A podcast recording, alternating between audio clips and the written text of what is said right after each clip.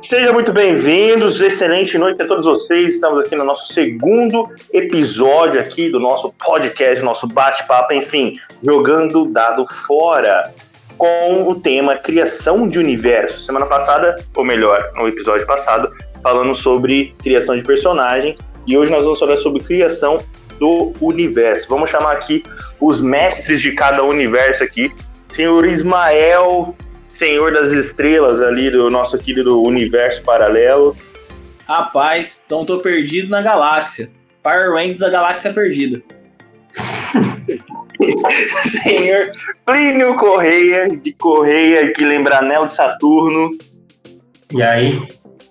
Senhor Bruno! Bruno, seja muito bem-vindo, faz parte do conjunto de luas ali do nosso extenso planeta Testícolis. Caramba, eu já vivi em tantos mundos fantásticos que eu já nem sei mais qual é o real. E por último, e não menos importante, nosso amigo João, que lembra um buraco negro em ação. Da rima. Excelente. Vamos lá. A gente pode...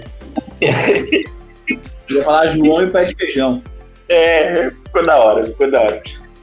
Vamos conversar um pouco hoje sobre questão de universo, só para contextualizar vocês. A gente não vai falar do universo gigante, da estratosfera, da mesosfera, do conjunto de galáxias existentes. Nós vamos falar do mundo do jogo, onde você gostaria de jogar, o que você acha que não pode faltar. E hoje é esse nossa conversa.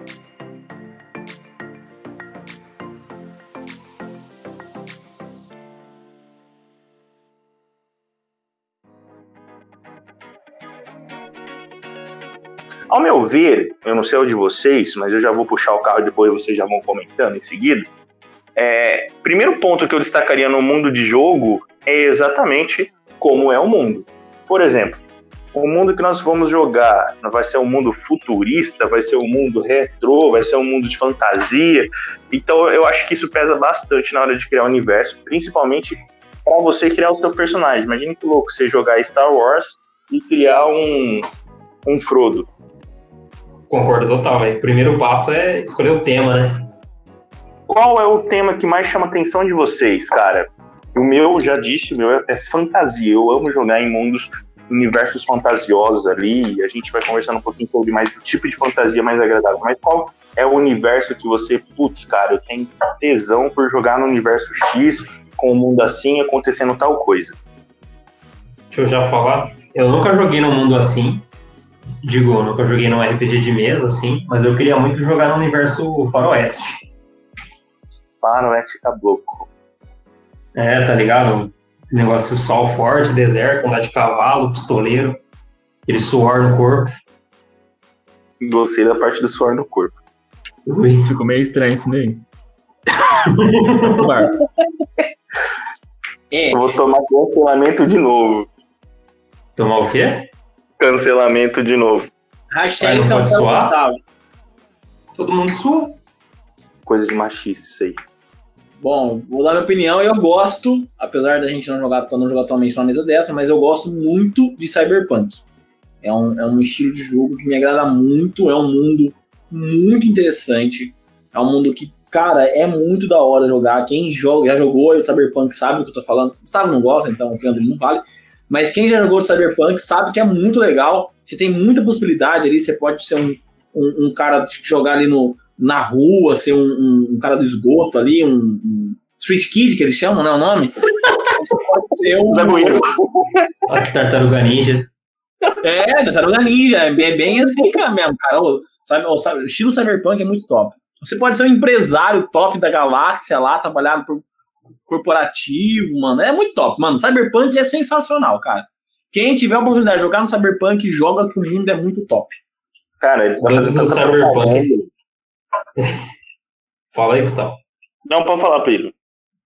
Eu falo que é doido do Cyberpunk porque a batalha não é a única coisa relevante, né? Tem muita coisa que é invasão, coisa de hackeamento, que tipo é, é uma batalha dentro do mundo Cyberpunk que não é exatamente trocação. É, cê, eu acho isso tem, interessante. Tem que planejar pra você atacar. Porque se você for de cara, você é um cara cibernético ali e vai atacar de cara, você vai tomar, irmão. você vai pro chão. Você tem que Toma saber se organizar. Você tem que saber se organizar pra atacar o cara, saber se organizar pra chegar junto ali, porque senão. Imagine que cenário louco, um cyberpunk no faroeste. Agora veio essa, essa intriga muito Então, da hora. existe, mano. É steampunk. É isso que eu ia falar. Aí sim, aí é um cyberpunk que o pai começa a querer gostar. Eu ia falar. É da hora pra caramba. Eu nunca joguei steampunk também, tenho curiosidade. Eu vou fazer um Robocop. Galera, assim, eu tive a oportunidade de jogar uma vez um universo início, é, a virada pós-apocalíptica, tá ligado? Mano, sensacional. É tipo, o despertar do povo que sobrevive, acompanhado com alguns power-ups. Muito show. É, só pra contextualizar vocês, eu também não joguei só fantasia medieval. É, eu joguei um, cara, eu joguei um que é um ambientado uma coisa mais darkness, assim.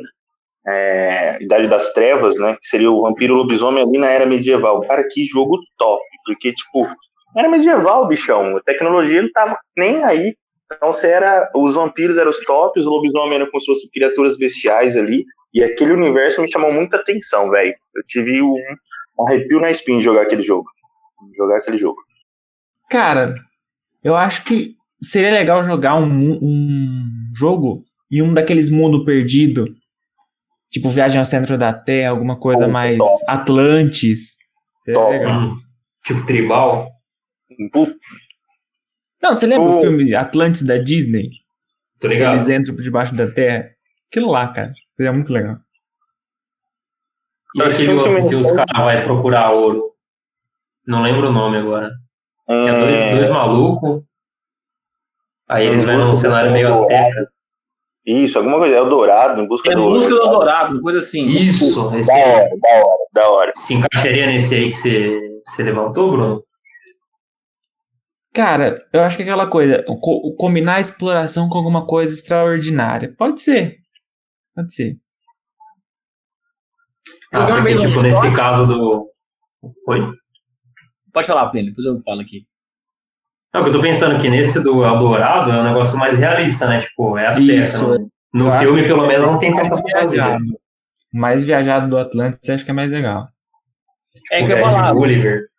Uma vez joguei na, num RPG de procurar Atlântida, mano. Era muito top. Vocês fazer exploração ali no, no, no fundo do mar, pra achar os, os, os caminhos que você tinha que chegar, as partes místicas dos deuses. Era muito da hora, cara. Não lembro agora qual que era a, a, a plataforma, nem qual que era o jogo. Eu sei que eu tinha que encontrar Atlântida. O negócio era, a missão era essa, basicamente. Mas era muito da hora. Cara, esse papo me lembra, acho que um, tópico importante também de falar de criação de universo, que é qual que é a sociedade que tá compondo, onde que tá o personagem. Boa, Plínio, boa. Não pode faltar no universo a questão social ali, do, do contexto, de como é aquela sociedade é democrática, será que ela vai ser é, imperialista, será que vai ser um misto? No meu, particularmente, eu gosto de mestrar com várias possibilidades. Então, no nosso mundo que os meninos estão inseridos, ali tem a parte imperial e a parte democrática. Algumas mesas se interagiram mais nesse confronto político, que envolveu mais do que batalha, e só para abrir um parênteses gigante aqui, é, o pessoal que acha que D&D é só porradeiro, porradeiro, porradeiro, tem que começar a abrir um pouco mais a mente, porque tem sessões que nós já jogamos que não teve porrada nenhuma, foi uma sessão de perícia, de investigação, e foi uma sessão muito boa, pegada Call of Cthulhu, de descoberta, pegada investigativa ali, de achar as pistas, fazer as conexões, interação social, foi bem constante. Só queria desmistificar isso, porque muitas pessoas creem que porque é D&D é só porrada e magia. E não é bem isso, não. É, por isso que eu acho legal o, um, por exemplo, o Cyberpunk. Porque lá todo mundo é. Meio que todo mundo é vilão e todo mundo é herói, sabe? É, é, um, é um negócio muito legal, essa, essa, essa dinâmica. Porque tá, pro cara que tá lá embaixo, pro cara que pega um Street Kid, por exemplo, é, o, o Corp, o corporativo, ele é, ele é um cara muito, muito, muito nalizão, ele é um cara que se vendeu para ter dinheiro, que não, não segue diretrizes, que está disposto a fazer qualquer coisa. E quando você joga de, quando você joga de corp, você tem uma visão diferente sobre aquilo e, e imagina o Street Kid como aquele cara que se vende por qualquer coisa, é, é o cara que não, não segue regras, não, não tem fidelidade com ninguém. É, então eu acho que a sociedade é muito legal você ver essas camadas de sociedade, mas também ver as diferenças. Porque às vezes é um saco você jogar, em, às vezes jogamos alguns one shot, é, que não, a sociedade ela é padronizada. Do tipo, ah, todo mundo é, é assado, não existe bem nem mal. É um saco jogar um play assim. Eu acho que se o universo não tiver, a gente conversei bastante com o Bruno sempre atrás, é, o universo ele precisa ter um, um dois lados, né? tanto que os, os deuses fazem esse papel no universo medieval, no universo grego ali de estigmatizar o lado bom com as divindades boas e o lado ruim com as divindades ruins, né? Com as divindades más, onde cada uma ali tem seu propósito, tem seu intuito. E eu até puxo um gancho do Plínio, uma sociedade, ela tem, independentemente de, de, do esquema social ali, ele vai ter uma religião, por mais que não seja deuses, um deus, um monoteísmo, um politeísmo, ou até mesmo o culto à ciência, por que não? Eu acho que assim, fala, apesar dessa, apesar dessa polaridade entre os deuses, o mais interessante é quando aparece aquele deus que você não sabe nem se é bom ou se é mal. Que deixa aquele mistério no ar. Ou quando menciona forças é, é, ancestrais, né? no caso do Cthulhu, por exemplo, é, é gira em torno ali de algo que remota antes do planeta Terra, que remota antes dos deuses conhecidos, e a sociedade meio que suplanta essa, essa cultura, e aí, no meio do jogo, no meio do mundo ali, seu personagem começa a descobrir resquícios de que existia algumas eras antigas. E aí vem outra pergunta, né? Outro ponto importante para você mestre, para você jogador, é saber identificar a idade do mundo. Porque pode ser um mundo recém-criado, por exemplo, acabou de ser criado por um conjunto de deuses ali que não tem 50 anos. Pode ser um mundo que nem exista tanta variedade de raças. Então, eu acho que o panteão vai estar interligado com a sociedade, ou vice-versa, e também vai existir a questão ali do, da idade, né? É um mundo antigo, é um mundo mais novo, é um mundo que foi criado por um outro ser, e depois esse, esse panteão veio para cá.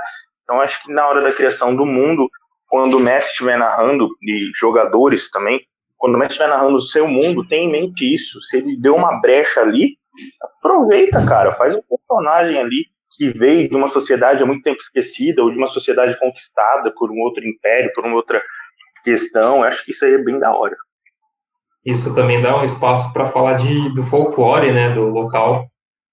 Tipo, tem alguns inputs que você pode colocar para evidenciar a cidade que você comentou. Umas pistas de, ah, tal herói antigo, de tal era, fazia tal coisa. Contos que os personagens talvez saibam que você pode introduzir. Muitos fatos do passado podem ser passados para frente como lenda, né? Entregues para os jogadores como uma lenda perdida há muito tempo.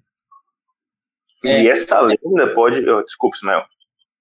Não, eu conto, uma experiência que eu tive uma vez numa mesa de Cyberpunk, que é na situação que o Plino contou, é, de colocar os heróis do passado.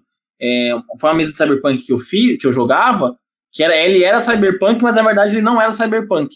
Porque era um mundo que estava caminhando para um Cyberpunk, mas ele ainda não era Cyberpunk, era a cidade normal, sabe? Mas era o, os primórdios do, do que viraria o Cyberpunk. E aí, quando a gente jogou uma outra mesa, aquela mesa, quando jogou uma, uma outra aventura no Cyberpunk com o mesmo mestre, ele usou aquela aventura, as ações que a gente fez daquela aventura, como consequência para a nova aventura. Para a nova mesa, dois mil anos depois. Sabe? As, as nossas ações, as nossas decisões que a gente fez lá atrás, teve influência direta de como aquele mundo cyberpunk se organizou. É, foi muito da hora ver essa, essa, essa ação e consequência no, do, do, do RPG. Até esses temas que a gente trouxe, se organizar certinho, pode ser tudo um universo só, né? Só que em diferentes idades, digamos assim. Sim. Na verdade, dá para você no, fazer um universo amálgama ali, meu Deus, um universo tudo junto e misturado, com um pouquinho de cuidado, né? Você pode muito bem fazer um mundo onde coexistam várias coisas ali, e eu acho que o mistério fica ali. Por exemplo, no medieval tem sempre aquele conto das terras nunca inexploradas. Ah, ninguém que foi para lá voltou. Eu curto muito essa ideia também, porque o que tem nessa Terra? O Messi pode colocar um outro universo ali, inserir, quem sabe, o avanço de uma civilização que está querendo dominar todo o, o mundo existente, pode inserir criaturas ancestrais bestiais que estão presas por algum tipo de poder divino. Então, acho que o mundo pode ter essa miscelângela ali de, de coexistência, mas tem que deixar o personagem, né, despertar a vontade do personagem de explorar. Então, se existe uma cadeia de montanhas onde, a partir daqui, nenhum aventureiro se arriscou, nenhum ser humano foi, eu acho que já dá aquela, putz, que tem lá, né? E uma hora ou outra levar a história ali a conduzir até aquele local. Mas aí eu volto no ponto do Ismael as ações dos personagens terem consequências reais no, na história, no jogo, é muito importante para o engajamento.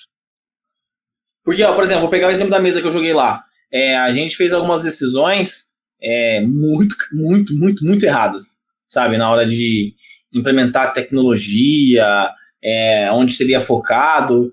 E aí, quem jogou mesa de Cyberpunk normal já sabe como que é o mundo ali de Cyberpunk é, quais são as, as, as, as, distribuições raciais, as distribuições raciais que fala ali da galera do, do, que invadiu aquela cidade, que vive naquela cidade, tem uns grupos separados. É, e com, com algumas decisões que a gente fez na mesa anteriormente, naquela mesa pré-cyberpunk, é, algumas civilizações que entrariam não entraram, a forma que o, o a tecnologia dominou é, o mundo foi completamente diferente porque lá tinha, tipo, uma, uma IA que dominava a cidade.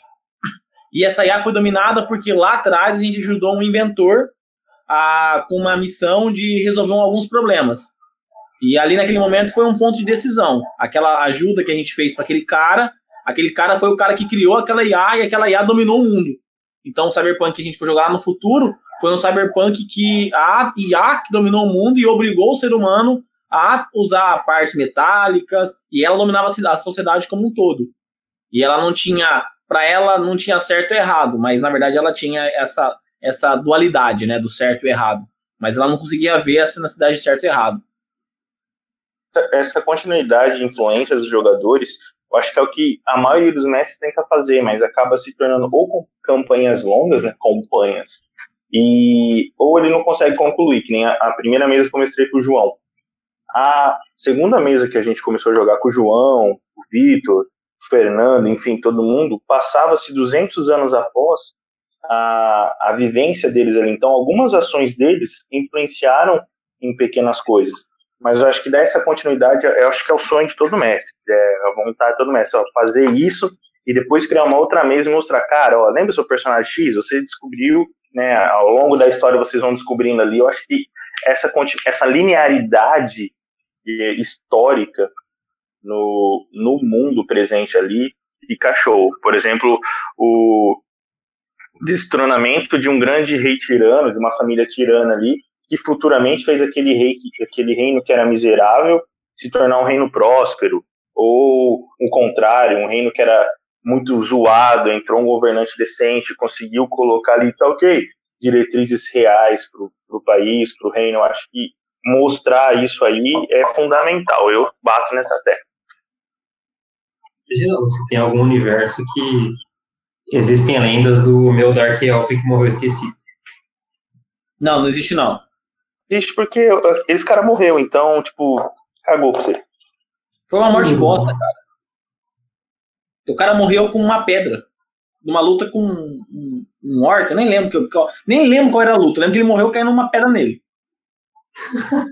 Ou porque o, o, o clérigo soltou a magia lá despedaçar e fez desmoronar a altura em cima dele. E isso que foi sua morte. E, e isso já. Isso, fala. Pode falar, pode falar. Esse, esse evento que desmoronou é um conflito. Eu acho que todo universo precisa ter um conflito. Tem que ter um conflito, nem que não seja entre o bem e o mal, tem que existir um conflito ali, porque são de conflitos que são dados ganchos e avanços, até mesmo tecnológicos, né? Mas um conflito que eu acho legal, que nem sempre o, o, jogador. É porque eu nunca fui mestre, tô dando opinião só contra o jogador. Nunca mestrei nada na minha vida. Tenho vontade de mestrar uma mesma mesa, mas nunca mestrei. É, Mas eu acho uma coisa que normalmente é, a galera não consegue perceber, eu quando jogo percebo que a galera não percebe, é que eles não ligam muito com as, os conflitos ideológicos que existem. Eles focam muito no conflito físico, ah, e a raça, a raça, essa raça não gosta daquela outra raça. Mas por que, que eles não se gostam? Qual é o conflito ideológico? Ah, por causa daquilo, daquilo outro. Ou quando pega lá a criação do personagem. Existem raças que quando você cria o personagem, ela não gosta de outra raça e tem um motivo por aquilo. E, o person... e a pessoa quando vai fazer o mundo ali, assim, entrar de cabeça no mundo, ela não se preocupa com esse detalhe do viés ideológico. Ah, mas meu personagem é assado. Ou este mundo, como que é o viés ideológico desse mundo? Qual que é o conflito maior? Ah, o conflito maior é que você pega ali, por exemplo, vamos pegar aqui um, um, uma coisa que parece ser muito absurda, mas aquele filme que tem lá Aliens versus alienígenas, é, Cowboys versus alienígenas. É lá, aquele filme lá, que é um ruim pra caramba. É, você, você pega um conflito ideológico que tem ali do, dos caras do faroeste, que é um contra o outro, mas quando chegam os alienígenas, esse conflito ideológico se torna uma outra forma. É, e nem sempre a galera, quando vai ver o um mundo, vai criar um mundo, tem mestre, que eu joguei mestre de um shot, que nem o mestre sabia, porque era do viés ideológico do mundo dele, então fica um pouco complicado até para a pessoa se inserir. E quando você entende, fica muito mais interessante e intrigante aquele, aquele universo criado. Por isso que os dois assuntos né, é, estão intimamente ligados. O mestre tem que criar o universo dele, é, raciocinar certinho o que, que ele quer para o universo, para passar para o player também. Então, se o mestre quer criar um, um universo geopolítico, um negócio mais trama ali, ele tem que avisar seus players que o jogo vai ser mais voltado para aquilo. Senão o cara vai criar um, um personagem parrudo que só quer lutar e aí você perde o foco do, do personagem, perde, perde o foco do universo e perde o foco da sessão, porque o cara não vai ter ânimo de jogar. Porra, eu fiz um parrudão pra tentar na beira de uma mesa e bater um papo.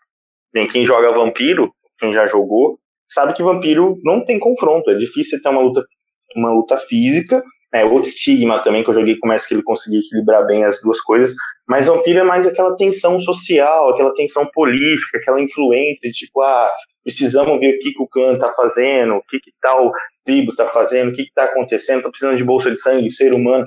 Então, senta-se, já teve sessão que a gente sentou na mesa e ficou horas e horas debatendo planos de governos e, e passou o tempo, cara. Então, imagine se eu faço um vampirão ali que só quer socar a porrada. Como que eu ia estar nessa, nessa sessão? Ou como que ia ser o meu divertimento nessa sessão? Nada.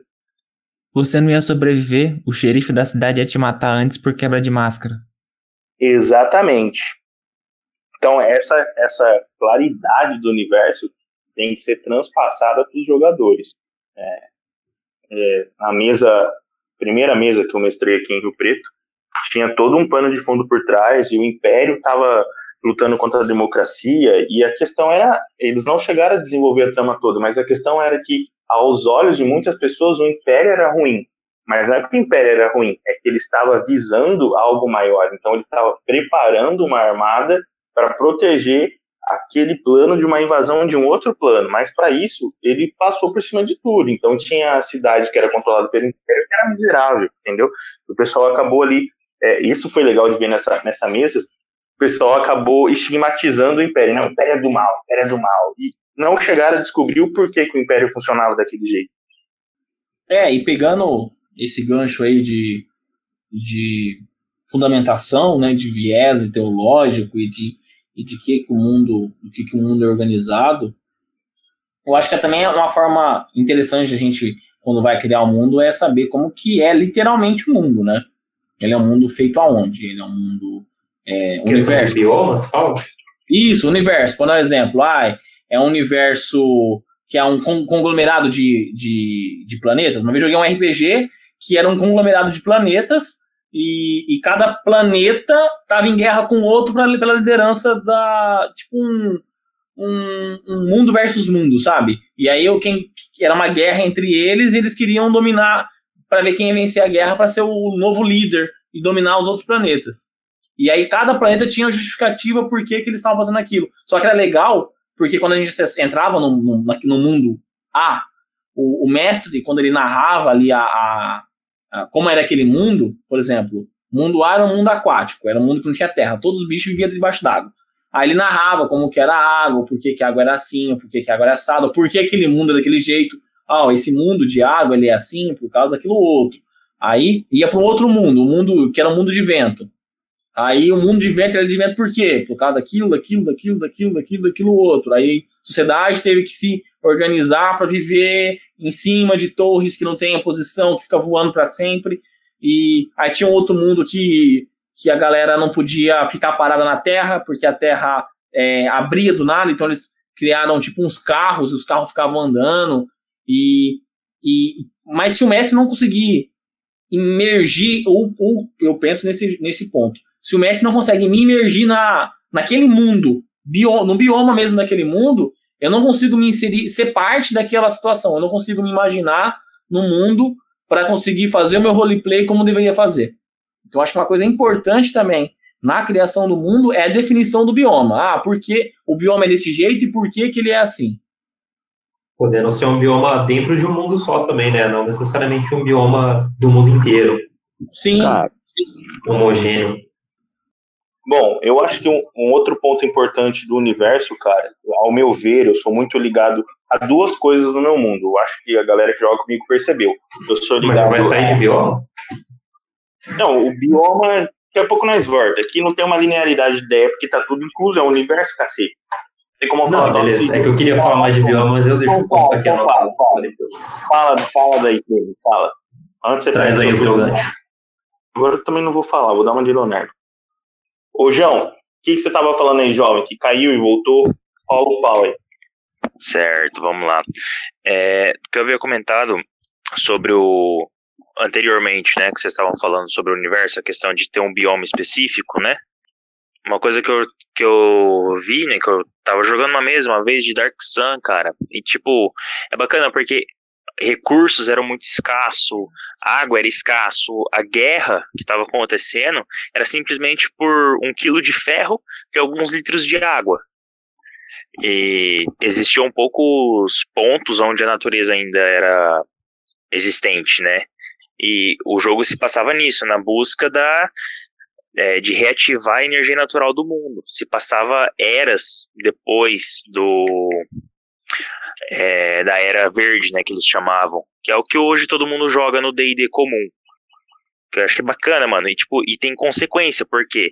Porque a magia drenava essa energia natural e por causa dos magos uh, que aconteceu todo esse dreno de energia e o mundo ficou do jeito que é, deserto. Então, assim, na sociedade em que a gente estava jogando, os magos eles eram caçados. Se qualquer sinal de magia ou do tipo, uh, tinha um grupo de guerreiros que eram especialistas em caçar magos.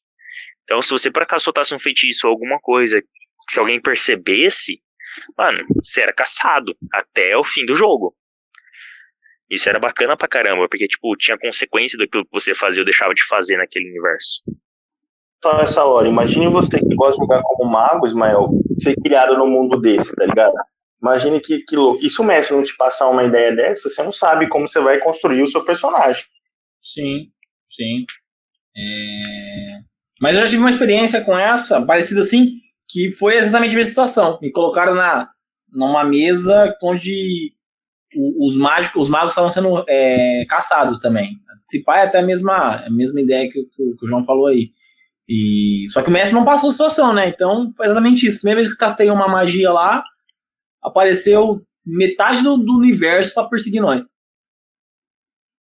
Estou falando, tá mutado. E falando em, em, universo, Plínio, fala do seu bioma aí que eu já vou fazer o nosso último tópico aqui que eu acho importante em todo o universo ter ou não ter.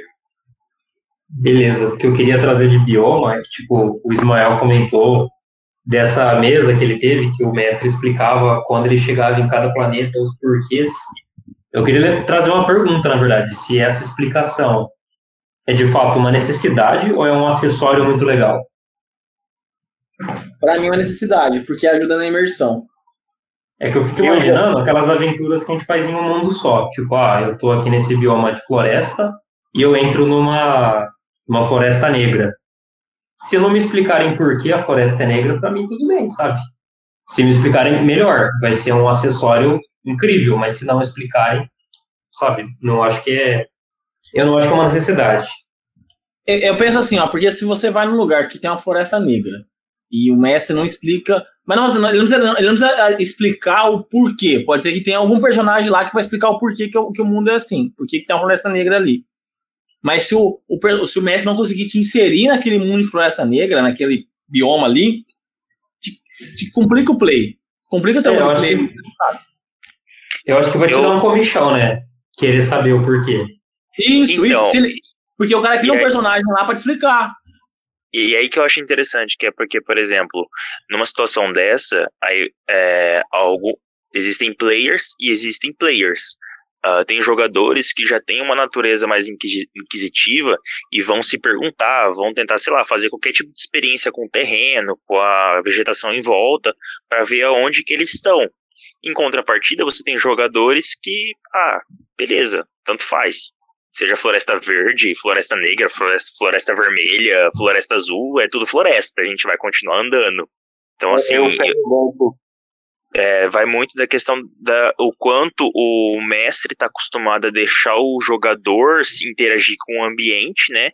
No caso, deixar a, o quesito explorativo do, do- da mesa, ou o quanto o mestre gosta de uma aventura mais guiada, tipo um passo a passo, sabe? Tipo, ah, você chegou na Floresta Negra, meio que com cinco minutos de caminhada você vai misteriosamente encontrar alguém que vai te falar tudo sobre a Floresta Negra. Aí vai, eu acho que vai de lugar pra lugar, de mesa pra mesa, de jogador pra jogador, de mestre pra mestre. É que, É. por exemplo, esse mestre que eu tava falando lá, ele era um mestre meio narradorzão, sabe? Então tudo que você, tudo que ele falava, tudo que ele mestrava, ele narrava, como se fosse contando essa história pra alguém. A ideia da mesa lá era tipo ele contando essa história pra, pra uma outra pessoa. E as nossas ações, ele depois narrava, vamos dizer assim, para aquela pessoa. Era, era essa a ideia. Por isso que ele fazia toda a descrição do cenário, do porquê que aquilo era daquele jeito, dando a entender que a pessoa que estava o ouvinte da história não sabia, não fazia ideia de quem que era a gente e nem que era aquele planeta. Então ele narrava para aquela pessoa. Eu acho legal, mas é, como mestre, tem que analisar, não é o foco da conversa de hoje, mas só para parando. É, tem que analisar certinho os jogadores que você tem, porque muitos deles não conseguem separar personagem de jogador.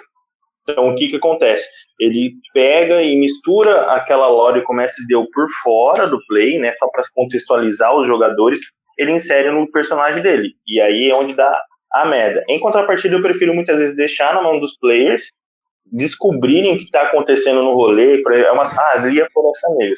Se o player não for atrás, só se precisa saber o que tem lá. Mas caso contrário, os caras vai puxando no peito e vai descobrir na sorte que aquele dali não é um bom lugar. É, a minha opinião sobre isso é que, tipo, é legal o mestre ter a linha do, do- dos porquês e como, né? Tem, existe aquele bioma. Mas se o player não quiser ir atrás, escolha dele, sabe? Vai acontecer situações de o mestre colocar uma pista ou outra, tipo, ah, aqui a Floresta Negra, aqui magias de fogo são aumentadas. O mestre não vai falar isso, mas eventualmente alguém vai soltar uma magia de fogo que vai ser muito explosiva. E aí vai perceber que existem consequências do bioma. E foi assim que tipo você morreu na mesa. É, foi, em tese foi isso. Alguém usou uma magia que não era para usar, porque não prestou atenção no bioma ali, né? Com paredes, se você tá num túnel, com risco de desmoronamento. Ah, eu vou soltar uma magia de som aqui, então. E aí foi o que aconteceu. Falando em magia, eu acho que o ponto central do universo é como a magia se comporta. O João deu o exemplo do Dark Sun, né, que a magia naquele universo, naquele mundo, é um cenário que me chamou atenção também para jogar. Espero um dia poder jogar para ver essa consequência, porque a magia no universo, você tem que pensar, vai ser é, de forma liberal, vai ser uma coisa mais restrita, tipo você pegar Senhor dos Anéis, a magia se comporta no Senhor dos Anéis completamente diferente em outros filmes, em outras séries, em outros livros de fantasia. A magia lá é mais é mais corruptiva, né? É um negócio mais mais um, um grau a mais do que a gente está acostumado. Então, a hora que o Gandalf está lançando alguma coisa, é bem sutil. Não é aquela coisa, ah, abracadabra. Ele, ele sempre parece que ele evita usar magia por algum motivo. Então, acho que você tem que pensar como é que, é, como é que se comporta a magia no seu universo. É, no caso do Gandalf, foi parece que ele tá sugando a vida dele, né? Como se fosse a vida, vida dele naquela, naquela magia que ele aplicava, né? E olha que lore da hora também. O seu universo tem magia? Tem, mas cada vez que você usa uma magia, reduz tantos dias de vida do seu personagem. Pessoa que da hora, tipo, o cara vai ter que uma hora fazer uma escolha. Eu vou bufar todo mundo aqui e vou morrer logo, ou eu vou dar uma segurada. Aí os magos iam ser tudo jovem, né? Porque os velhos iam morrer. Ou talvez os magos velhos conseguiriam descobrir uma, uma maneira de burlar o sistema. Então aí já entra no, no quesito. Aquela floresta negra por quê? Ah, porque um necromante antigo lançou sobre ela uma maldição. Ah, ela é negra porque é uma divindade X, diz que morreu aí. Então, esse universo ali, ele começa a dar mais riqueza para o jogo. Ah, é uma floresta negra. Todo livro, é, toda coisa tem uma coisa chamada floresta negra. Até isso que você comentou de os magos encontraram um bagulho que quebra o paradigma, acho que é um negócio interessante, tipo, se apresentar um lore inicial, só que ele não ser exatamente verdadeiro sabe? E ser fixo. É, não ser fixo, ser possivelmente volátil. Na, na mesa passada do João, o pessoal tava fazendo de tudo é, para não acordar o Tarrasque. Então, tipo, teve personagem que ficou cara a cara com o Tarrasque, que é uma criatura lendária no D&D, que existe para destruir planos, enfim, cada versão tem seu negócio. Mas os caras ficou face a face com o Tarrasque, a tensão tava girando ali, porque de vez em quando a montanha que ele tava dava umas tremidas, e sentisse uma presença aterradora. Então, imagina só, é, ele estava preso por magia, os magos ali, os clérigos estavam fazendo algumas coisas, e é legal você construir esse universo e passar essa ideia para esse personagem, ó, na sua montanha, na montanha do seu pai, que nem, no caso o João era um anão, e o Tarrasque estava na montanha do pai dele. Ou seja, eu estava com o cu na mão. Contrapartida, o João tinha um outro personagem que é irmão dele que estava cagando e andando pro bagaço, entendeu? Tipo, ele estava mais perdido que segue em tiroteio. Apesar de você contextualizar o universo, contextualizar para o jogador o que está acontecendo, no fim o personagem dele estava tava fraco, né? Ele era um príncipe, teve uma cena lá que, que o, o, o, o cara recebeu eles numa cidadezinha qualquer lá e perguntou, mas o que, que, o príncipe fulano está fazendo aqui? Primeiro ponto, é, a identidade dele não tinha sido revelada, como o cara sabia que ele era o príncipe? É, ele simplesmente cagou o que o cara estava falando, ah, eu vim dar uma volta, entendeu? Tipo, ele perdeu a lore, perdeu o, o, o feedback do universo ali. A gente fala de universo, a galera que está ouvindo, a gente está abrangindo tanto o universo macro, né, a galáxia, o mundo, o bioma, então cada coisa tem seu universo, como o universo local. Por exemplo, agora nós estamos criando o universo nesse podcast, é o nosso universo. Então ele perdeu o feeling do universo que ele estava contextualizado. Pô, como assim o cara que fica numa cidade X sabe que eu sou filho do príncipe, sendo que eu não falei para ninguém? Então, se fosse outro personagem, se fosse o meu personagem, eu já ia falar, mas como você sabe que eu sou filho de não sei quem? Ou seja, tinha um, um plot ali muito louco do universo e ele ignorou, passou por alto. Então, às vezes. Eu, Tinha uma pista boa lá. Uma pista boa, não, eu joguei na cara dele. Você, jogador, tem que ficar situado no universo que seu mestre está narrando. Você, mestre, tem que deixar claro o universo daquela cena, o universo daquele contexto, o universo de qualquer coisa. Bom, gente, para finalizar, porque a galera já teve dois que quitou pelo horário, quais são suas considerações finais sobre o universo de jogo? Pior que nesse, nesse programa, a gente não deu tanta dica, né, de como criar o universo, a gente mais conversou sobre o que a gente gostaria e tal. Não Mas eu acho que pegar, se a galera, se a galera prestar atenção, tipo, a gente falou sobre bioma, sobre divindade, sobre magia, sobre sociedade, sobre. Poxa, eu acho, eu acho que é. ficou um negócio mais dinâmico. Você, galera, depois dá um feedback aí pra gente. É, no fim a gente falou coisas que a gente acha importante, né, querendo ou não. E a gente discutiu sobre isso. Eu achei interessante o papo. Mas acho que eu não tenho um, um argumento final para hoje. Cara, eu acho que ficaria bacana assim, se você é mestre, conversa com os jogadores, uh, qual é o perfil deles, que tipo de universo seria mais atraente para eles jogarem, e vice-versa. Se você é jogador, discuta com seu mestre que tipo de universo você se sente mais confortável ou você se diverte mais ao jogar. Porque a partir disso eu acho que é, cada um consegue. É, os dois lados colocados na balança, eu acho que o combinado não sai caro, né? tanto, tanto para um lado quanto para o outro. Se tudo ficar, se tudo for bem conversado, eu acho que o jogo consegue fluir muito bem, independente de qualquer que seja o universo que vai ser jogado. É, eu vou. Minha dica é os detalhes. Os detalhes fazem toda a diferença. É, o detalhe de como o mestre narra a cena, o detalhe de como o mestre cria o universo, o detalhe de como o personagem interage com cada coisa. É, o detalhe é, é fundamental. Então, é, jogador, mestre, foquem nos detalhes. O detalhe é primordial.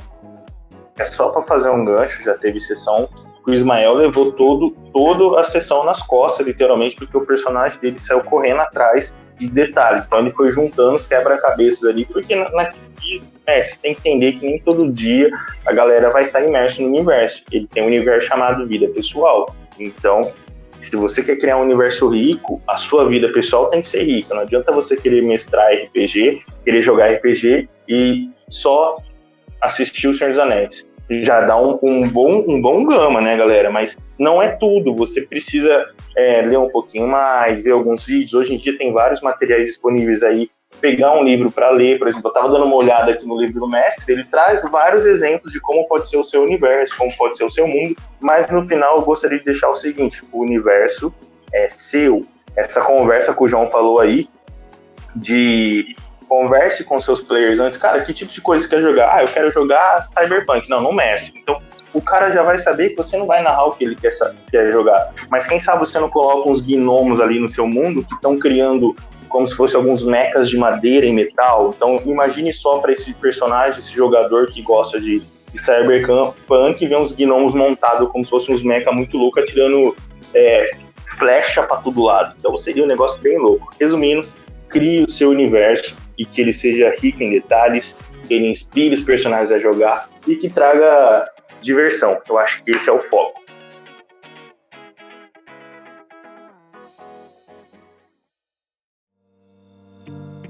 Galera, foi muito bom estar com vocês hoje. Agradeço a presença e espero vocês também na nossa próxima semana. Aquele abraço.